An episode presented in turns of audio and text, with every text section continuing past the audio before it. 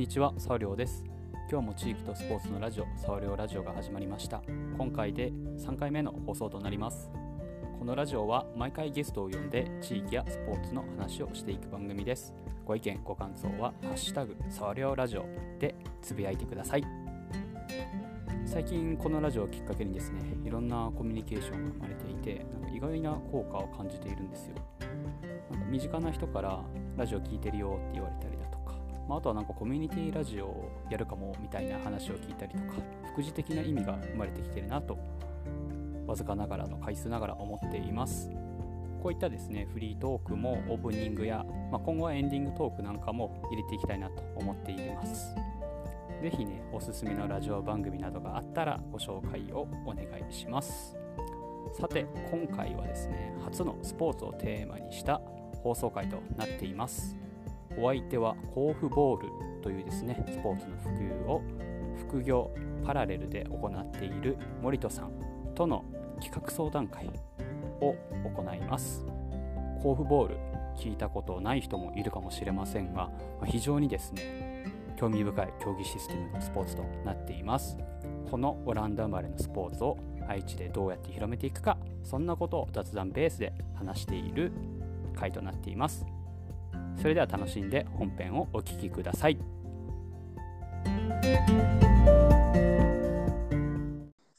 はい第3回サワリョウラジオを始めました。始めましたじゃないですね。始まりましたですね。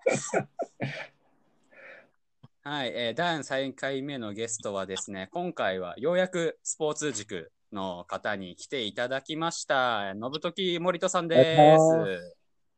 お願いしますまあ、スポーツ塾って言っても、はい、まあ何のスポーツやねんって話だと思うんですけど、まあね、えっと、信時さん、森戸さんは、えー、今どんなスポーツをに関わってるんですか？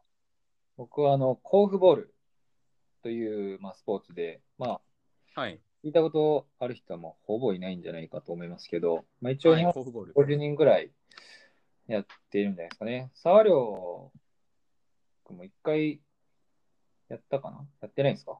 あ僕やってますね。えー、っとね、初めてやったのが、えー、っと、ビーチでした、その時は。あ、ビーチで。あはいはい。はい。あの、千葉のね、あの多分ジェッツの方かな、はい、一緒に。はいはいはいはい。やりましたね。なるほど、なるほど。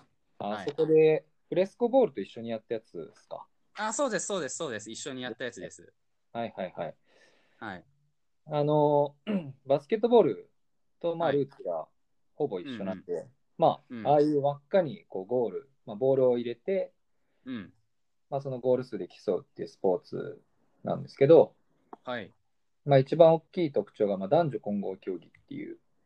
男女混合 あれすごいですよね。初めて聞く感じで、ありがとうございます。はい。はい、しらじらしい感じはもうやらないようにします。はい。えー、あの男女混合競技っていうので、はいまあ、単なる男女混合ではなくって、まあ、よく、うんうん、まあ、ちょっとね、フットサルとかもあって、はいまあ、それはそれでいいとは思うんですけど、まあ、一応ルール設計で、はい、男女がその役割分担指令でこう平等に活躍できるという男女混合競技っていうのを歌っているのが甲府ボールと。で、日本の方々はほぼ聞いたことがないと思いますけど、一応、はい、世界69カ国でやってあ、70カ国近いんですね。そうですね。一応なんかオリンピックっていうのが、はい、75カ国やってると、その候補競技にしてくれたりするんですけど、はい、まあ、あと5カ国、一応世界連盟もそこを目指してるっていうのが、オフボールの世界的な立ち位置っていう感じですね。あれですよね、僕も、なんだろう、1回、まあ、1回しかやったことないですけど、はい、なんだろう、こう、あれでしたっけ、その男女混合の文脈で言うと、あれ、男性は男性、女性は女性にしかマークつけないんでしたっけ、あれ。そうです、そうです。なんでまあ、あまり男女のフィジカルさとかを考えるときがあんまりないかですね、うん、女性はやっぱ気になるところはもしかしたらあるかもしれないですけど、うん、基本的にはそういう危なさっていうのはないかもしれないですね。はい、確かになんかそのね、フットサルとかでも男女混合でやっても、こうどうしてもね、うん、男はちょっと気を使うところがあるそうか。、あるとは思うんですけど、なんかそういうのがあまりな気が、ね、なく、なんかその一つのコートだけど、なんかそれぞれの持ち場で戦えるというか、男女そんな、こう、入り混ざって楽しくできたなっていう印象が僕もあります。そうですね。やっぱりその最初、こう、初心者ぐらいのレベルだと、うん。やっぱり男性側からのパスが女性は怖いっていう話とかもよく聞いたんですけど、うんまあ、なのでちょっとふわっとこう投げたりとか、はい。そういう気遣いとかあったんですけど、やっぱり日本代表とかトップレベルになってくると、はい。なんで強いボール投げないんだみたいな、あ要求する側ね。はい、そういうぐらいになってくるんで、まあ、実際上手くなってくるとあんま気にならないかなっていう感じがしますけど、まあ、これはちょっと女性側ももし行ったら、はい。もっと幅広い話ができるかもしれないですけどね。そうですね。はい。はいはいはいはい。まあ、みたいな甲府ボールを、えーされてる森戸さんですけど、はい。それってでも今あれ、お仕事ですか？まあ僕は仕事と思ってやろうと思ってます。あお金はもらえないですけど。あ今お金はもらえてないってことは別で要はなんかある種本業があってその中で甲府ボールをまあ副業というかそうですねえー。とまあ、サブ的な立ち位置でされてるってことですよね。はい。えーじゃああれ差し支えない範囲でじゃあなんかお仕事はどんなことしてるんですか？そうですね。えっと、今、総合商社で、まあ、営業をしてます。おお商社の営業ってなんかこうあれですねなんか就活生とかが憧れる花形的な感じですね。そうですね。憧れて入ってくる人も多いと思いますし、まあ、僕自身もそう思って入ってきましたけど、まあ、きはい。結論があの黒子的な感じで、まり表舞台に出ないっていう。はい。なるほど。はい、で僕、分野的には今、次世代の自動車の部分やってて、まあ、それぞれやっぱエリア的にはすごい面白くて、確かに。はい。こうなんか、ね、今、トヨタとかが、あのうんうんうん次世代の車っていうのを、こう、はい今。年のオリンピックとかでもいろいろ自動運転の車とか走ってくると思うんですけど、まあちょっとオリンピックあるかはいなんですけどね。ちょっと怪しくなってきましたね。まあなんですけど、まあそういう自動運転の話はい。とか、まあそういった自動運転になると、なるはいとというか、自動運転のために必要な機械、デバイスみたいなのが、カメラであるとか、うんっていうのは分かりやすいですけど、まあ、はい赤外線で感知するこうミリ波レーダーとか、うんライダーみたいな、そういう、こう、周りに何があるのかっていうのを感知しないといけない、人間の目を補完するうんデバイスが必要になってきていて、はい。そういうのをか開発するために、まあ、どういうざ材料が必要であるとか、まあ、はいそういうのが必要になってくるんですけど、うんうん。あんまりみんなが興味持たないような、そういう材料のところを今やったりとか。へえ。いや、なんか何気にお仕事の話、僕、森田さんに聞いたの初めてなんですけど、めちゃくちゃ面白そうな分野ですね。そうですね。やっぱ僕も甲府ボール界で本当にちゃんと仕事してるのかってよく言われるんですけど、してるっていう、はい。はい、そんな感じですね。なんかまあ商社の営業って、商社って何も作ってないんで、うんうん。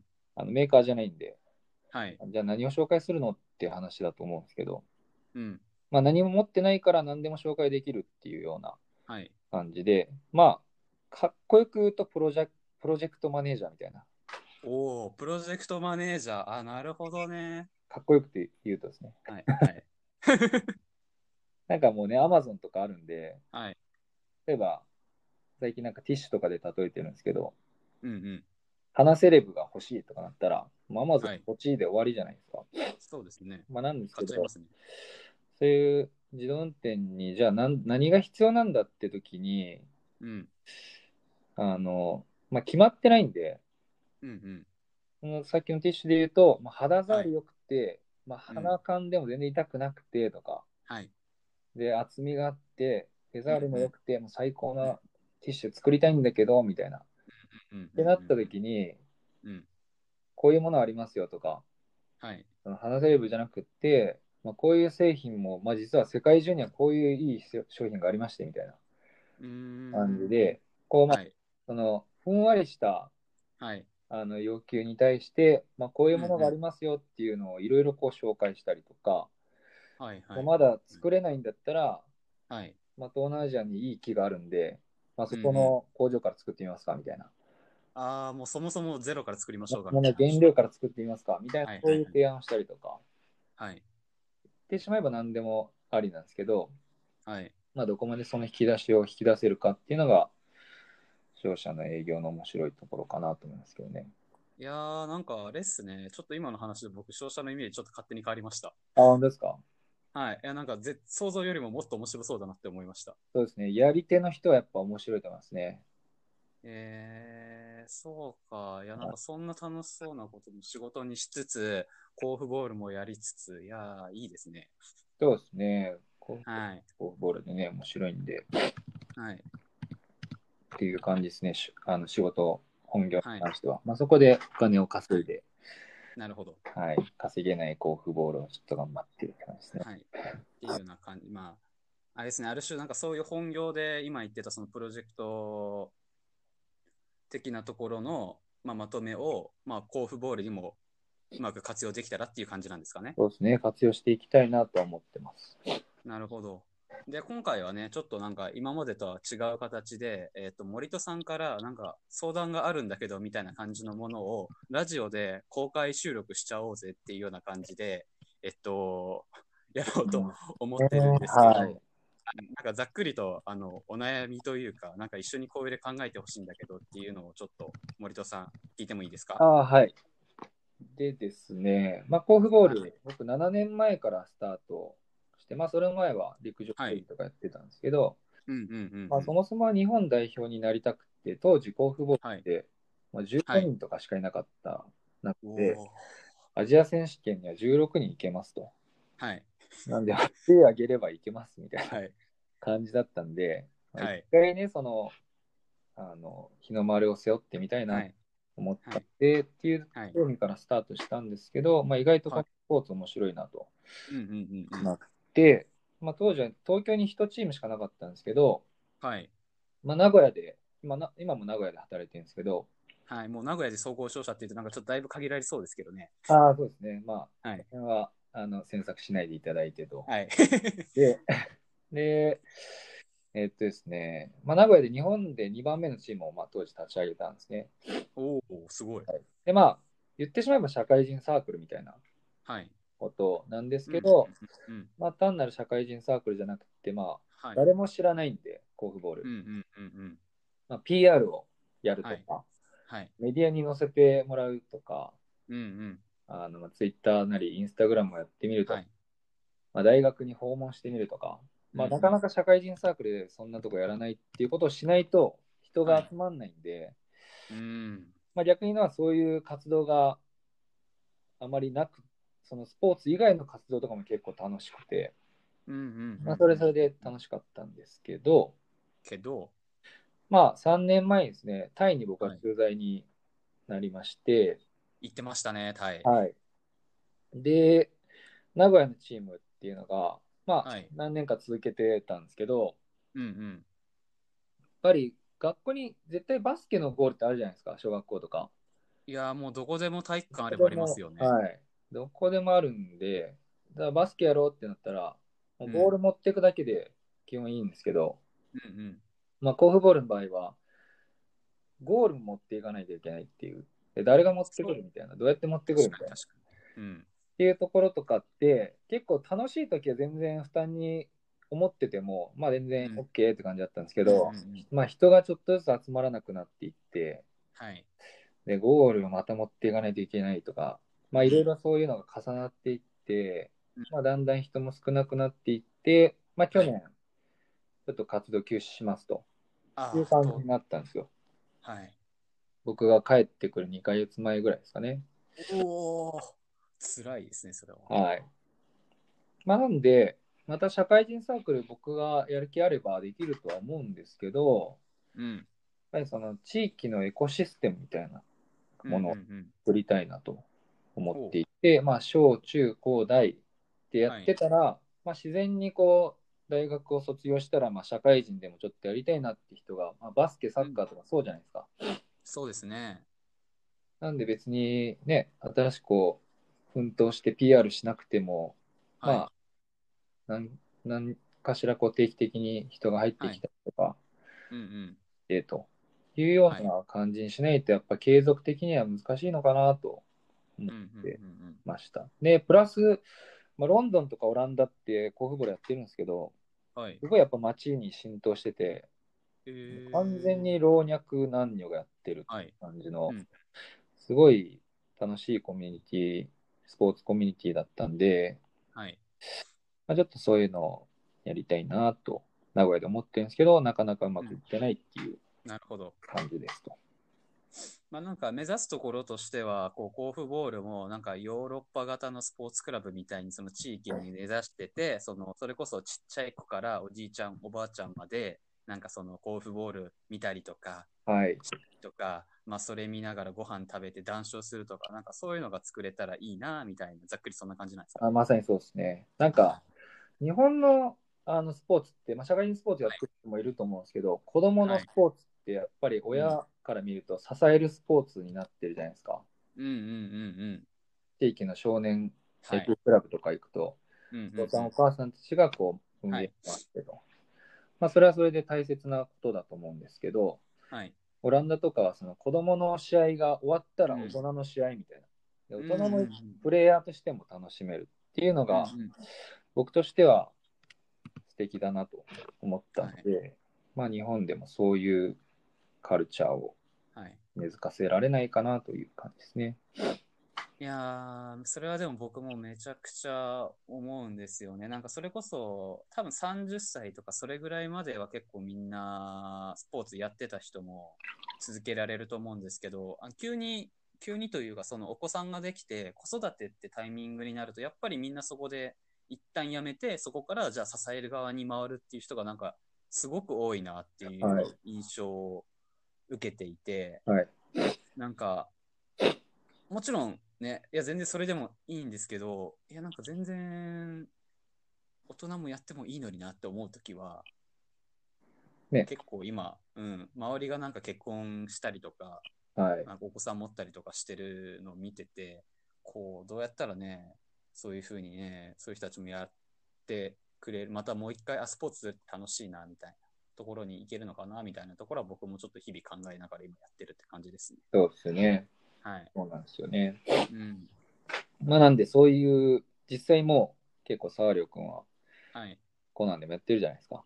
はい。いろいろこうイベントを立ち上げたりとか企画したりまあ、そうですね。ある種それが仕事でもあるのでやってるっていうのもあるんですけど、まあもちろん楽しいっていうのが大前提ですね。はい。そうなんですよ。で、なんでちょっとそこら辺をはい。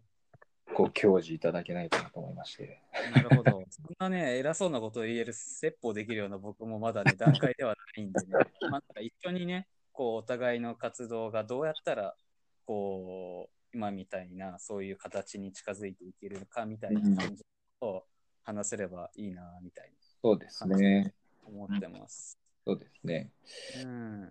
で、あれですかね、ちょっと名古屋のこの1年何してたはい。をちょっと紹介。あ、そうですね。その、えっと、甲府ボールのそのサークルがなくなってしまってから、はい今までもうちょっと動きとかを教えてもらえると嬉しいです。そうですね。で、まあ、結構いいタイミングじゃいいタイミングなんですけど、はいはい。あの名古屋市は小学校に結構うんガチの部活がはい。あると。まあ、他の地域にも、まあ、はい。一つあるみたいなんですけど、はい。僕が住んでた横浜にはなくて、はい。小学校といえば、まあ、地域の少年クラブみたいな、少年団ですよね、いわ少年ゆる。団とか、うんはい。まあ、水泳は、ね、YMCA みたいなの行ったりとかはいはいはいはい。が多かったイメージですけど、まあ、名古屋市はそういうのを、小学校がこう受け皿となってスポーツをはい。やってもらってるという感じだったんですけど、はい。まあ、中学校、高校とはい。課題は一緒で、うん先生がボランティアで教えるとうん。うん。いうのがやっぱり難しいっていうところで、先生の働き方改革っていうのもあって、まあ、小学校の部活をもうやめましょうというのが来年から始まるみたいですね。なんかニュースになってましたよね。ああ、そうです、そうです。はい。でも実際はなくなるというか、はい。先生が担ってたところを民間にこう委託しましょうっていう動きになったみたいで、まあ、今年、はいまあ、去年から今年も、はいまあ、おそらくトライアルをいろいろはい。名古屋市としてもすると思うんですけど、うんうんうん。まあ、とにかくあの民間に、まあ、スムーズに行ければいいんですけど、はい。あのもしかしたらその地域の小学生のこうスポーツをする受け皿がなくなる可能性はあるなと思っていて、うんうんうんで、そういったところに、こう、地域でこう、コミュニティを作ってあって、そういう小学生とかも、ちゃんとスポーツしたいって思える子ができるような環境を作ってあげた方がいいんじゃないかと。いうところを、あの、サポートしていこうっていう団体が名古屋で生まれたんですね。はい。SSCC っていうはい。団体なんですけど、はい。セーブスポーツクリエイトコミュニティの頭文字取って SSCC って言うんですけど、はい。まあ、ちょっと僕、こここのメンバーではないんですけど、はい。あの、っていう活動しているところがあって、あめちゃくちゃ面白そうだなと思って、うんうんコールボールで何かできませんかっていう、ちょっと営業活動みたいなのをして、うん。まあ、そのうん SSCC のメンバーと今、あの、いろいろ活動をはい。させてもらってます。で、去年は、まあ、やっぱりその大学にまずはこう、はいあの、訪問はい。していったんですね。っていうのも、まあ、小学校のその地域クラブを作ろうって思っても、やっぱりその地域のちょっと偉い方々にこううんプレゼンをして、うんこう活動していいよという承認をもらわないといけないみたいっていうことがはいはいはい。分かってきてですね。はい。で、SSCC の方々も結構まあはい県外のところからこう来られている方がいらっしゃったりとか、うんまあ僕自身も県外からはいし、うん。でそれにおいて甲府ボールっていう意味わかんないスポーツをなんかやろうとしてる変な時があるぞみたいなはい。感じになっちゃうんで、どうしても。はい。はい。まあなんで大学の先生とかに、はい。こういう結構いいスポーツだよみたいな、うんうんこううん踏みつけをもらって、でそれで地域にこう入り込んでいくはい。うんうんというようなちょっと戦略を考えてたんですけど、なるほで、まあ大学にいろいろ訪問してですね、ど。はい。なんかこういいよっていうように、こう研究対象みたいな感じでうんうんうんやってみようかなと思ってたんですけど、はい。まあなかなかね、あのいい出会いはすごいあったんですけど、えええすぐこう行動に移そうっていう感じまではいけなかったんで、え。うん。まあ長いお付き合いの中で信頼を勝ち取っていくはいっていうことになると思うんですけど、はい。まあ、ちょっとこの SSCC との活動において、まだ具体的な活動がなかなかできてないんで、うん。こう議論はいろいろさせていただいてるんですけど、はい。はい。まあ、なんで、まずはちょっとイベントをいろいろやってみようかというような話し合いに今なってる。ってところで、じゃあ何のイベントやりましょうという叩き台を僕が作っていかないといけないんですけど、はい。っていうところが、すみません、めちゃくちゃ前段が長くなって申し訳ないんですけど、はい。今日のお悩み相談っていうのはですね。はい。要はあれですね、じゃあ地域で甲府ボールを広めるにあたって、一発目、どういうイベントやったらしてくれる、人来てくれるかなみたいな、超要約すると、そんな感じ。ありがとうございます。はい、ってことですよね。カットしていただいて全然問題はいいえいえいえ。はい。まあ、ここまでのくだり言うてもね、僕もほとんど知ってたんで、一応、あの、皆さんへの説明な感じで、はい、はい、ありがとうございます。なんですけど、そうか。まあ、そうですよね。一発目のイベントで、あれでしたっけ？あの、理想はなんか大人も参加できる、で、子供も参加できる、みたいな感じで、やれたらいいな、みたいな感じですよね。そうですね。いやーそうか。まあ、甲府ボールやるってなると、まあ、前提としてあれですよね。あの、質ない、あの、まあ、室外でもできるのか。世界でも問題ないです。ですよね。ビーチでやってるって言っちゃってますもんね、僕最初に。どないやねんっていうツッコミがしたら入るかもしれない。確かに確かまあ、両方大丈夫です。に。はい、ですよね。はいだから、まあ、言ってしまえば、そのさっき言ってたゴールさえ置ける場所と、まあ、ちょっとはいした広さがあれば、まあ、どこでもできるっちゃどこでもできるって感じどですよね。こでも、はい、できますね。ですよね。はい。そう。スイスとかは雪山の上とかでやってたんで、えー、行けば、どこでもできると思います。はい。あ、はいなんかすいません。いきなり早速そこからずれるんですけど、雪山の思い出したんですけど、今、はい。あのースキー場でやるバレーとかあるの知ってます？ええあ、バレーっていうのはなんか、スノーバレー、あのバレーボールの方です。バレーボール。ええはい鉄上バレーみたいなのがなんか結構競技がされてて、どこだっけな？スイスとか確かね、ドイツとからへんで、なんかプロリーグまであるみたいな、しかも。ええすごいですね。すげえなーって思って。まあ、暑い国のビーチバレーみたいなそういうことですよね。あ、まあそういうことで、つまりそういうことです。はい。えでやっぱなんかその土地その土地のなんかその生かし方っていうのはあるんだな。まあ日本だとあの雪合戦みたいなのが結構盛んだったりすると思うんですけど、はいはいはい。あ、なるほどねって思って、なるほどみ。たいな、はい、思いました。まあ、どうにかしてスポーツしたいっていう思いはが、そういう企画に結びついてるんですかね。どうなんですかな、な、なんなんですかね。でも、もともとはなんか地域振興とかな気がするんですよね。ああスキーだけじゃ人来ないからとか、はいはいはい。うん、な気がしますね、僕は。なんかそこまで深く知らなんか単純にインパクトとして衝撃度があったんで覚えてるんですけど。はいはいはい。すごいですね。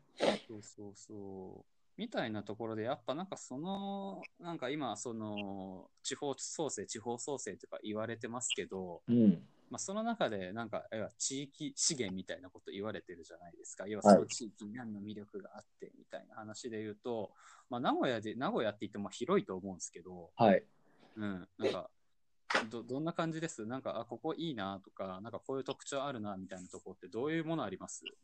そうですね。まあだからそういう地域資源を活用してってことですよね。あ、そうです、そうです、そうです。そうなんで僕は今年やっぱそういうところどんどん入っていかないといけないなとは思っていて、い、ろいろしうと思ってるんですけど、まあ一個なんかこう、わかりやすい例で言うと、はい、愛知県、ちょっとまあ名古屋市じゃなくて愛知県になってますけど、はい、自社仏閣がはい。京都の倍、え？で日本ナンバーワンなんですよ。はい、で、全然知らないじゃないですか、そういうのって。はい、実は京都って結構少なくて、4000ぐらいしかないんだけど、はい。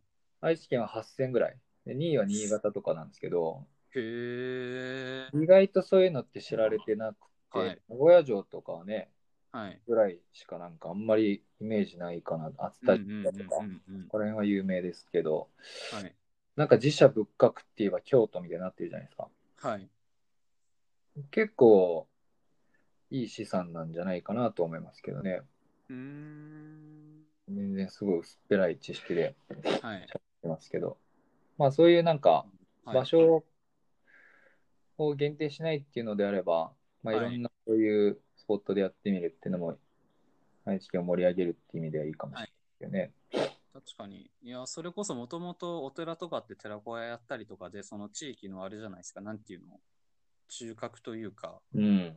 いなんかよりどころ、まあ、コミュニティの中心みたいな感じだったと思うんですけど、はい。なんかそういう文脈で、なんかそういうところに、いや、スポーツっていうね、その老若男女楽しめて、うん男女混合でできるみたいな提案とかっていうのはなんか面白そうですけどね。そうですね。うんちょっとなんかそのね、あのダムダム落としたりたりとかしたか、あと下がね、あの石だったりするんで難しいとこあるかもしれないですけど、はい。まあそういうのも、ね、忖度して考えてるだけなんで、実際、ね、お坊さんに聞いてみると全然 OK だよみたいなことを言う人もいるかもしれないんで、そういうつながりは作ってみたいなと思いますけどね。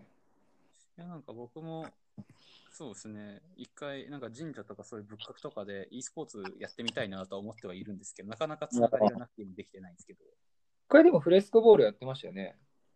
神社お寺？あれ、羽子板かなんかとコラボしてましけ、してないですか？ああありましたね、あの EDM 羽子板。ああー、はいはいはい。はい、あの正月太りをぶっ飛ばせっていうのをやってましたね。そうですよね。あでもあれとかあれ、あのー僕と、あと、えっと、サイレントディスコっていうのをやっている友人と一緒にやったんですけど、はい。まあ彼がメディアに対してのアプローチすごいうまかったんで、はいあれ通して取材多分5、6件来ましたよ、全部合わせて。ええはい、あれはすごかったです。あれは彼、一緒にやってくれた。はい、今もそういうことやられてるんですか？今も、えっと、彼、あー彼はそうですね、いろいろと、そういう、まあ、サイレントディスコもそうだし、なんかいろいろ居場所作りとかを横浜の方かなでやってて、はいはいはい。はい。まあ、EDM 羽子板は結局あれ1回だったんですけど、ああ、なるほど。はい。まあでもそういうことやってたんですもんね。はい。うん。みたいな感じで、何か、まあ、その時は、彼と一緒に、面白いねから始まったんですけど、まあ、やるのであれば、何か課題、誰かの課題を一つ解決したいみたいなうん。話に落とし込んだんですよ。ってなった時に EDM 羽子板で羽子板じゃないですか。はいはい。あの、なんで、まあ、正月だよねと。おおで、正月で運動する理由作りって言ったら、やっぱ正月太りじゃないみたいな。なるほど。はい。っていうところで、それをなんか、なんかその僕ら若手とかが、若手というか大体20代から30代ぐらいの人が正月、なんかね、正月とか食べる、食べてしまう時期なので、まあそれを何かそのちょっとその正月三が日過ぎたタイミングで、こう楽しく音楽聴きながら上がる感じつことして楽しくしているみたいなところをやったら、まあ何人ぐらい、なんだ何人ぐらいだっけ？あの時20人弱、15人前後は来てくれて、うん。うん。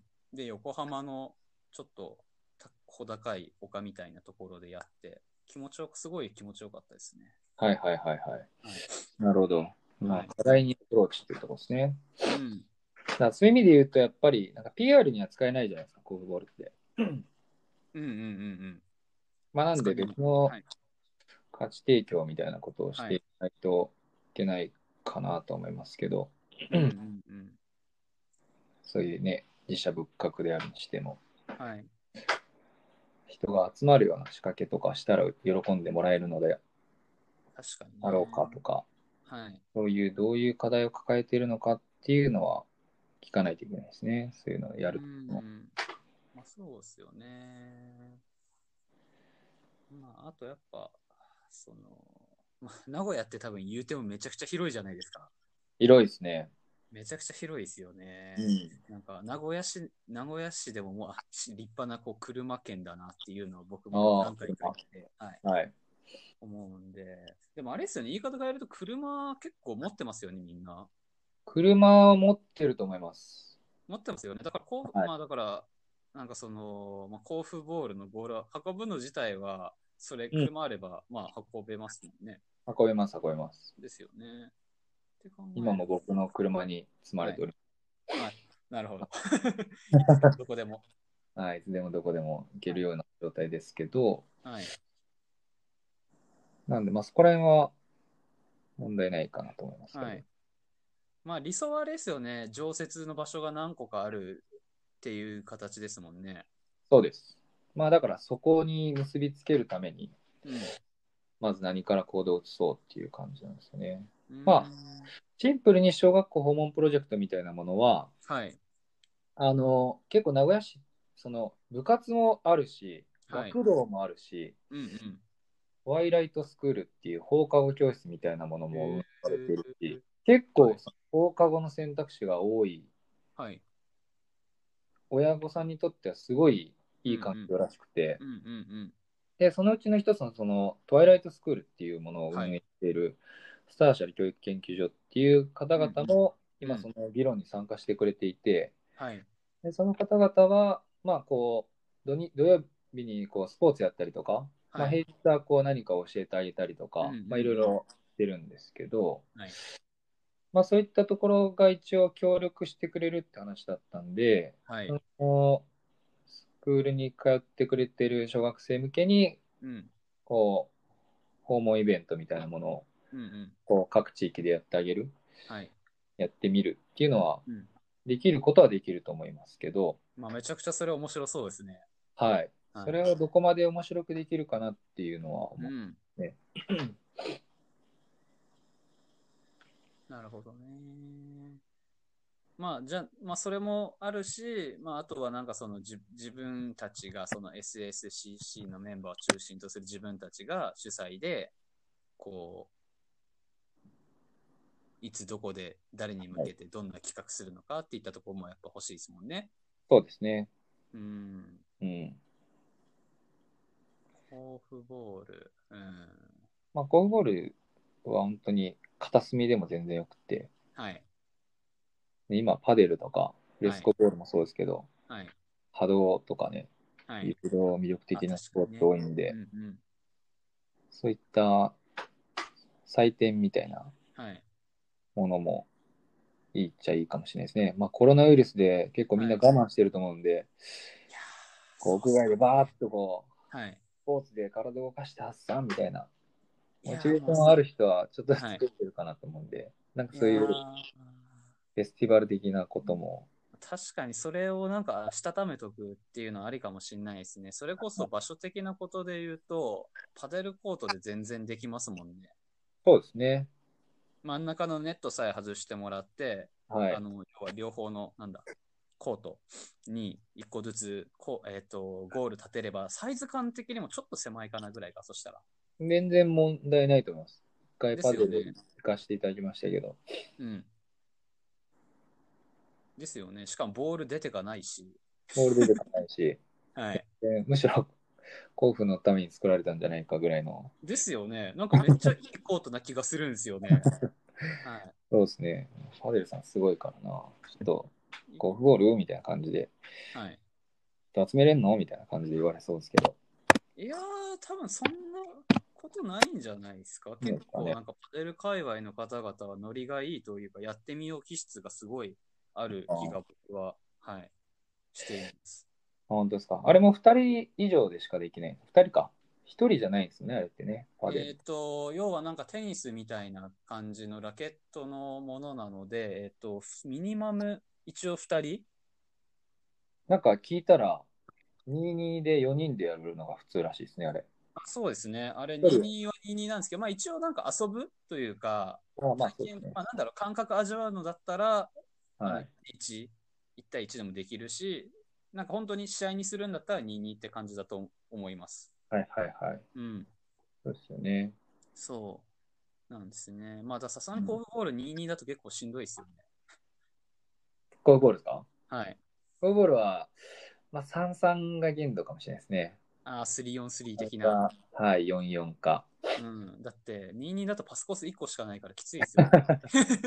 ちょっと2-2無理ですね。うん。はい。4-4があれば全然問題ないです。うーん。はい。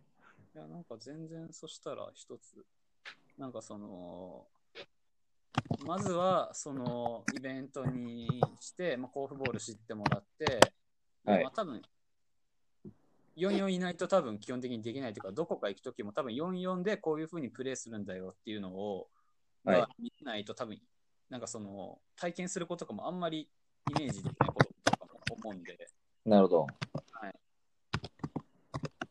なんか結局言葉で説明するよりやってみせるのがやっぱスポーツ一番早いなっていうのを僕は思うので、はい。はい、やってみてできなかったところを言葉と、癖とかをなんか見て分かる範囲で、なんかこう正していくというか、より良い方向に持ってって導いてあげるみたいな感じかなと思うので、今なんか新しいスポーツ、はい、健康男子でもやっていると思いますけど、はい。そういうやっぱデモンストレーションは、沢亮君なり、誰かを呼んできてやってるんですか？まずは。ああ、でもそうですね。なんか新しいのやろうっていう時は、まあ、なんか自分がとりあえず YouTube でなんかひたすら何十時間か見てれとかっていうのもやるし、うん。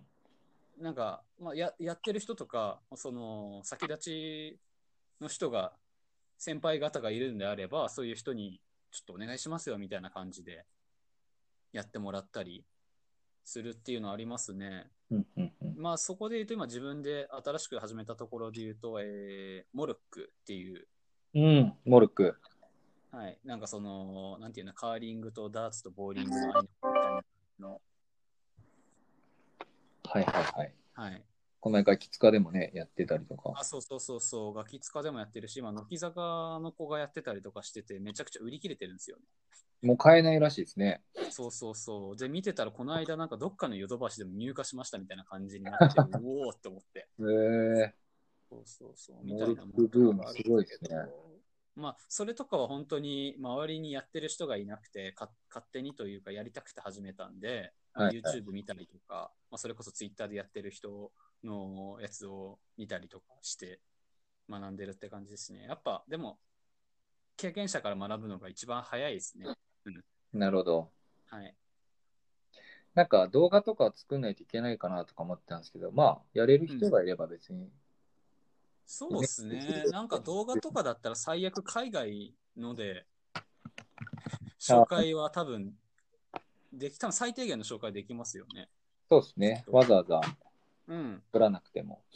そうですね。うんうんうん。だし、その体験会やったのを都度都度まとめていけばいいかなって僕は思います。そうスマホで撮って、スマホで編集して、なんか1なるほど分ぐらいにまとめてぐらいでいいんじゃないかな。なるほど本当に最初はなんかどれだけ、なんだろう、手手間を手間をかけずにって言ったら表現あれですけど、うん。そのコストを少なくして、なんか回数回して、試行回数増やせるかかなって僕は結構思っているので、はいはいはい。なんか手数をどうやったら一番多く打てそうかみたいなことをイベントだったら、なんか大きいことやろうっていうよりも、なるほど。なんか良かったりするかもしれないですね。要はスモールスタートで手数を増やしていく中で、そうそうそうそうそうそうだ最初それこそ、まあ、22かもしれないけど、なんかみんなが一人ずつ友達連れてきてくれるみたいな形とかできれば、売買方式になってくるじゃないですか。なるほど。はい。てか、多分森戸さんが最初、あの、名古屋で甲府ボールのサークル立ち上げた時とかも多分そんな感じだったと思うんですけど、そうですね。うん。そうです。なるほど。はい。なんか、前回のラジオでも、あの中野さんっていうね、なはいあの森戸さんにも一回来てもらった、今プラスっていうコワーキングスペースあはいはい。あの運営者さんとも話してても、やっぱもう積み重ねしかないよねみたいな話にはなってたんで、うんまあなんかスポーツも結局同じかなって、そのヨーロッパ型っていうのももう、もう何百年と歴史がある中で、積み重ねていった結果が多分そこに、そのちっちゃい子から大人まで楽しめるそういう場所だったり空間っていう多分文化が醸成されてると思うんで、はいはいはい。なんかそこは、まあ、ショートカット、まあ、なんかそういうね、いい模範例があるんで、そこははい。ショートカットできる部分はあると思うんですけど、さっうんきその大学の先生とかともその信頼関係を築いていくみたいなところって、多分時間がどうしても必要になってくる部分あはいる。と思うんで、はい。なんかショートカットできるところはショートカットして、時間かけるところにしっかり時間かけるみたいなところできればいいのかなと。なるほど。まあ、よう、たらまあ、社会人サークルへの立ち戻りでもいいかもしれないですね。いいんじゃないですか？それで、で、もうみんなお子さんとかいたら全然子供でもできるんで連れてきうんて行きましょうよみたいな感じの雰囲気を、なんかその、来ると。そうそうそう、ある状態でやっちゃえば多分変わると思うので、またそこも。なるほど。はい。そうですね。うん。なんで、まずは集められる人から集めてみて、うん。で、自分としてはこういう方向性でやっていきたいっていうのを伝えて、で、それに賛同してくれる人をじゃあ協力するよって、また多分一つ大きな輪が増えてくるっていう。はいはいはい。感じだと思います。だから前作った多分、名古屋の甲府ボールのサークルって多分どちらかというと、なんかこう社会人がワイワイ楽しくやって、ううんまくなるみたいな感じだったのかな、わかんないですけど。そうですそうです。よりも、なんかそういうね、家族みんなが楽しめる、そのうん。場が、その甲府ボールっていうスポーツなだけで、っていう感じのものを作れたら、またなんかちょっとか変わるのかなって。なるほど。だから今、その本当にこの3年ぐらいで、やっぱりはい。子供ができたりみたいなことで、うんうんうんやっぱり去っていった人とかはい。も多いんで、逆にチャンスかもしれないですね。そういうそうそうそう。家族環境が変わった中でまたちょっと再会して、そう。子供も一緒に楽しめるみたいな空間作りみたいな。そうですね。だから彼ら、そういうね、去ってった人たちが、じゃあどどういうやつだったら来やすいみたいな感じでうん。聞くのがなんか一番早いかもしれないですよね、そこなるほど。は。はい。例えばそれこそ、あの森戸さんも最近、あの、一人の生活じゃなく二人の生活になったと思うんですけど、はい。だそういう人だったら、あなんかいつどこでどういうイベントあったら一緒に、そのパートナーの人連れてきやすいかなとかう、ん。あると思うんですけどう、ん。うん。なるほなんかそういう形であれば、要はどうやったらなんかそう家族誘いやすいかみたいなところは結構肝な気がしますね。ど。はいはいはいはい。なるほど。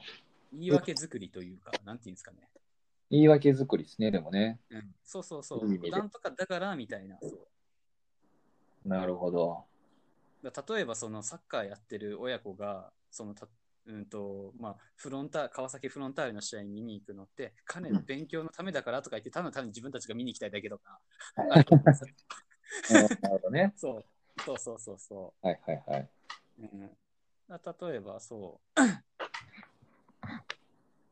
う、なんか例えばその、子育てって結構、うん、結構っていうかめちゃくちゃパワー、エネルギー使うと思うんですけど、その学童とかもその例えば1時間の間、買い物が自由にできるとか、ちょっと息抜きできるみたいな、まあ、もちろん子供がね、学べることがあると思って、うん。えっと、通ってると思うんですけど、みたいなところが、なんか例えばその、1時間そのショッピングセンターで、こう子供がスポーツやって楽しんでる間に、お母さんたちがゆっくりできるとかみたいな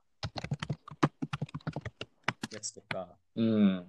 うん、だそれこそ、多分家族連れの人、家族連れって表現じゃないな、えっと、お子さんがいる3人の人とかって、多分そういう人との付き合いが増えていくと思うんで、はいはい。そういう人が1人来れば、あ、なんかここだったらお前運動したいって言ってたけど、子供連れてっても、なんかすげえうちの子楽しそうにしてたから、こう、今度来てみみたいな話とかも出てくると思うし、うんうんうんうん。はい、そういうのは、まだこれからって感じですかあんまり僕滋賀ではそんなことはやって。あんまりそうですね、そっちはまだやってないですね、あまり。はいはいはい。うん、あんまりやってないけど、フレスコップルやってた時が、なんかみんな子供とか連れてきても面倒見いいから、勝手に子供面倒見始めるみたいなのがあったりとかして、はいはい。結構なんか子供連れの人とかが来てくれたりとかしてくれてて、えなんか、まあビーチだから勝手に遊べるじゃないですか、そもそもが。ー、そうですね。ビーチとか公園なんで、逆に遊べる環境があったりするんで、なんかそれは、そうそう、なんかそれは一つ面白かったなとう思って。ーん、なるほど。うん。そうですね。ちちなみに滋賀はどういう感じになって、はい。やっぱ大人の、なんだっけ、大人の、あ大人スポーツ部？大人スポーツ部か。はい。ああいう感じでやっていく、みんな気軽にこう参加できる場を作っていくって感じなんですか。そうですね。で、で、なんか1年間やってみて思ったのが、あ、なんか人ってやっぱり自分のテリトリーにあるものしか、なんか手出さなんだよなっていうふうに思って、まあ、うん何かっていうと、単純に、あの、他の、えっと、市内とかでもエリアから来る、ちょっと離れ、学区が違うと、急に来なくなったりとか、はいはいはい。があるんで、なんで、これはあれだなって、なんか、まあ、大体市内4カ所に分けて、その4カ所ごとぐごとぐらいにもう拠点作ってしまえっていうのを今思ってますね。えはい、要は、いや、来させるんじゃなくて、自分が行くっー、なるほど。て感じですねうん。で、それぞれの場所で、そなんか例えば月曜日がどこどこで、まあなんか甲府ボールできる。で、火曜日は B 地区でフレスコボールできる。で、木曜日は C 地区でフットサルできる。はいはい。で、金曜日は D 地区で、なんだろう、うーんと、それモルックか、できるみたいなうん感じにして、なんかこう、なんとなく活動として全体としては一貫性があるんだけど、場所軸と競技軸全然違うみたいな。はいではいひたすら口コミでこれ面白い、これ面白いみたいな感じで言ったら、じゃあちょっとあっちの地区行ってみようかみたいな感じの、なんかそういう、なんだろう、交流性っていうのかな、互換性っていうのかな、ものを、まあ、作り出した方が早いのかなって思ってるんで、ちょっと今年はそれを試みようと。えー、すごいですね。でなんかその総合型スポーツクラブっていう言葉あると思うんですけど、なんか市市全部で見て、なんか総合的にできるみたいなはいはい。形？それがね、おのの軌道が乗ってくるようになれば、すすごいなんか考えつかないような、なんかイベントが生まれたりとか、あ、そう、勝そう手なんです。そうです、そうです。人はいが立ち上がったりみたいな、そういうのが起こるかもしれないですね。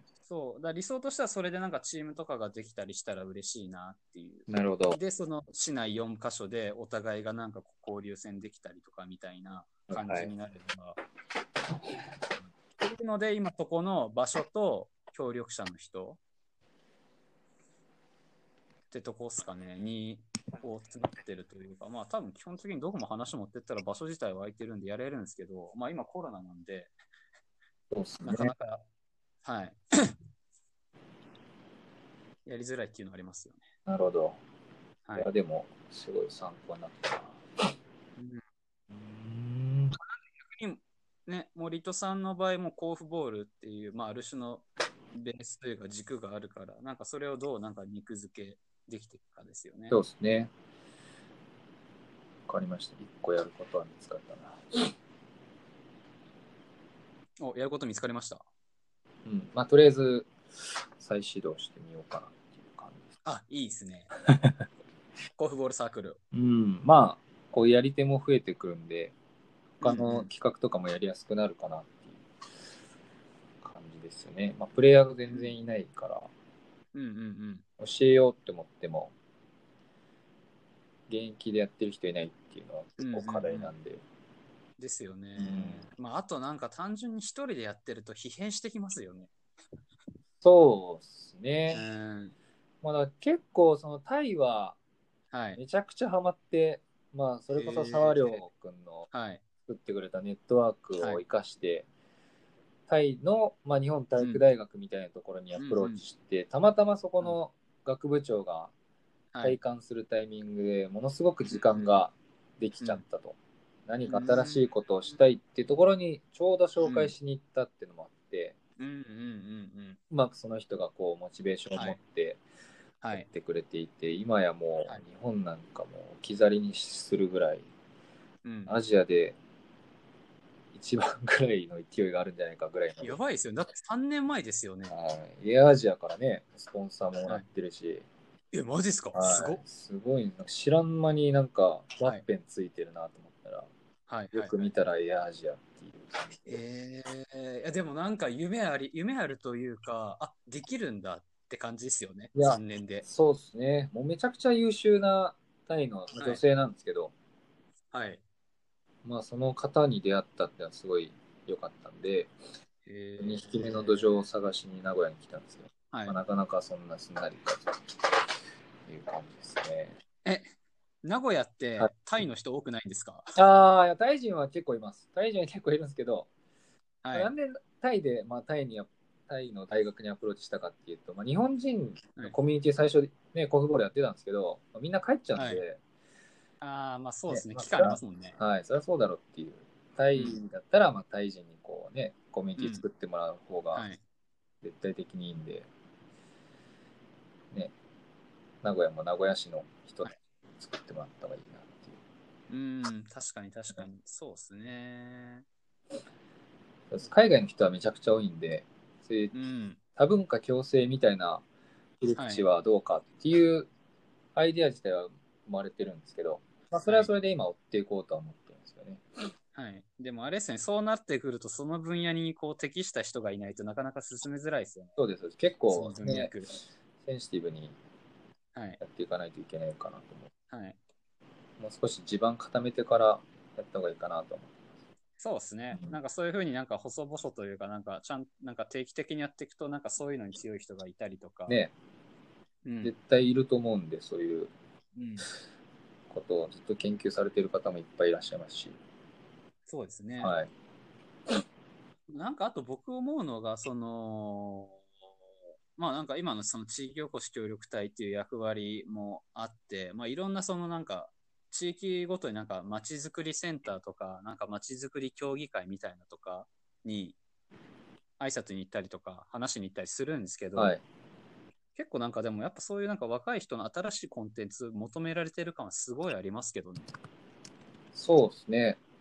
うん、だそれこそなんか、前多分 SSCC の会議とかでも出たと思うんですけど、お祭りで体験会みたいな話とか、あ、そういうことですか？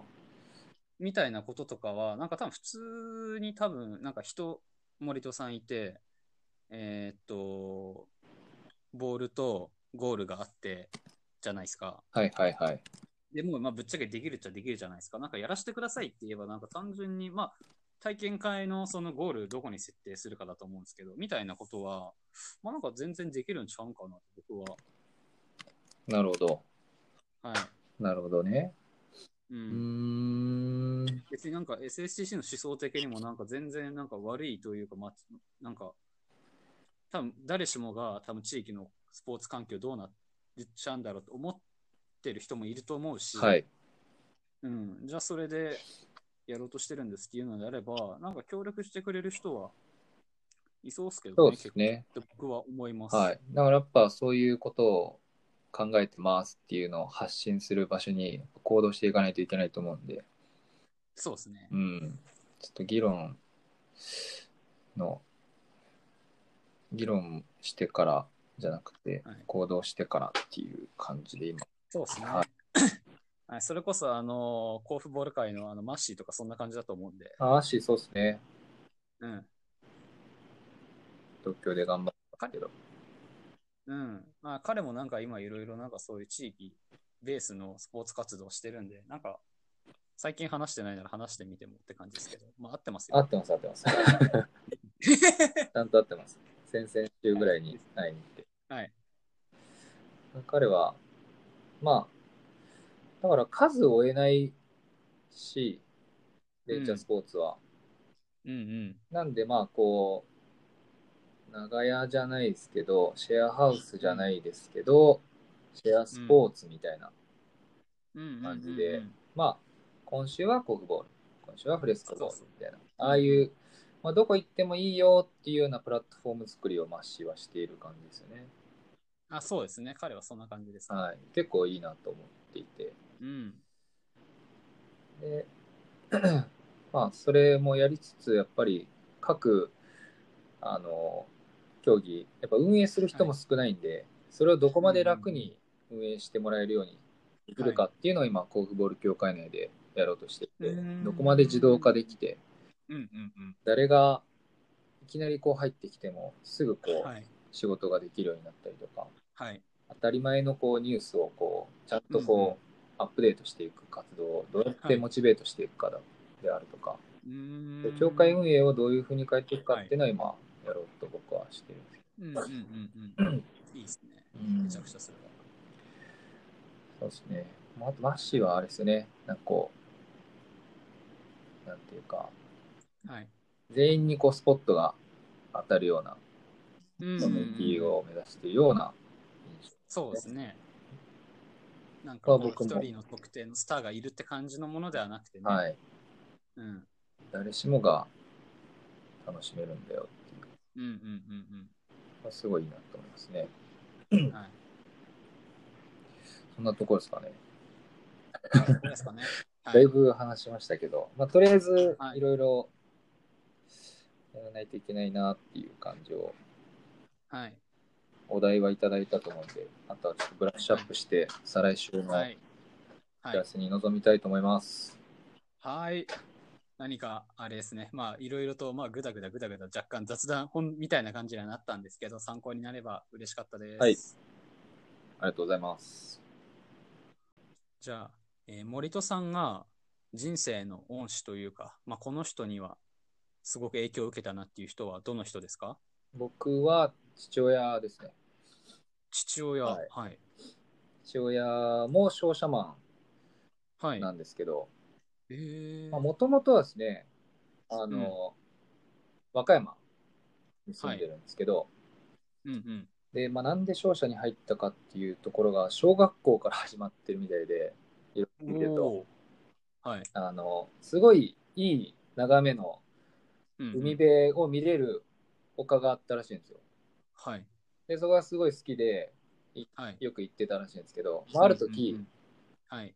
こう、ある工場がバーって立っちゃって、全然いい景色じゃ。ゃなくなっちゃって、はいはい。いい丘じゃなくなっちゃったとうんうん。いうすごい悲しい経験があったみたいで、うん、なんでこう地域が住んでる人たちがはい。いいと思っているものをこう壊してまでそういう開発をしていくんだということにすごいすごい憤りを覚えたらしくて、はい。で地域としっかりこう地域のことを考えた都市開発っていうのがしたいって思ったらしいんですよ、そこで。で、まあ実際大学でもそういう都市工学っていうのを学んで、はい。で商社っていうのはちょっと冒頭に話した通り、こう、はい一種プロジェクトマネージャーみたいな感じなんで、はい。こう、都市開発って言ってもビル建てるだけじゃないじゃないですか。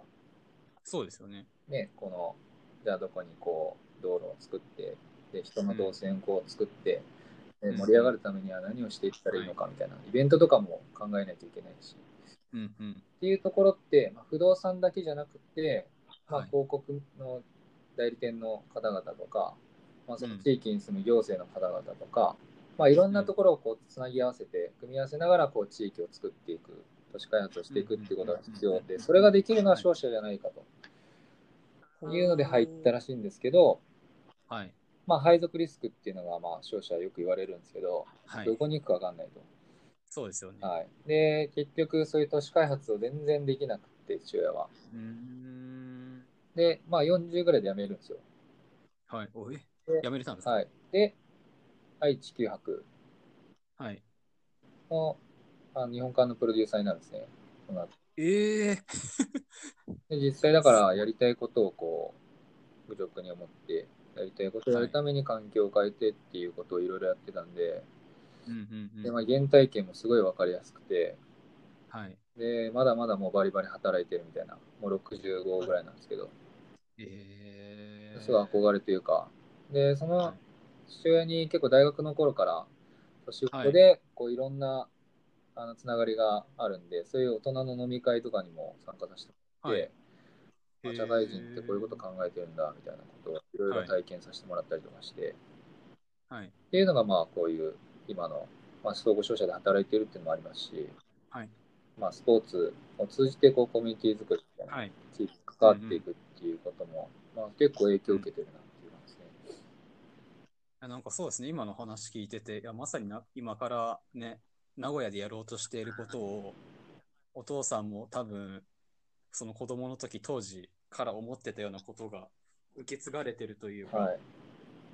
へえ、そうか。いや、いいですね。なんか素敵なエピソードでした。はい。結構モチベーションになってますね。ああ、なるほどな。なとこですかね。はい。わかりました。はい。本日のゲストは、信時森人さんでした。ありがとうございました。した。はい、あざっす。ありがとうございます。ちょっとごめん。11時からね、別はいのミーティングがありまして、あ、ごめんなさいいです。はい。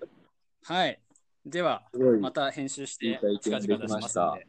はいすいません。ご覧いただきありがとうございはい失礼しま。ますすまた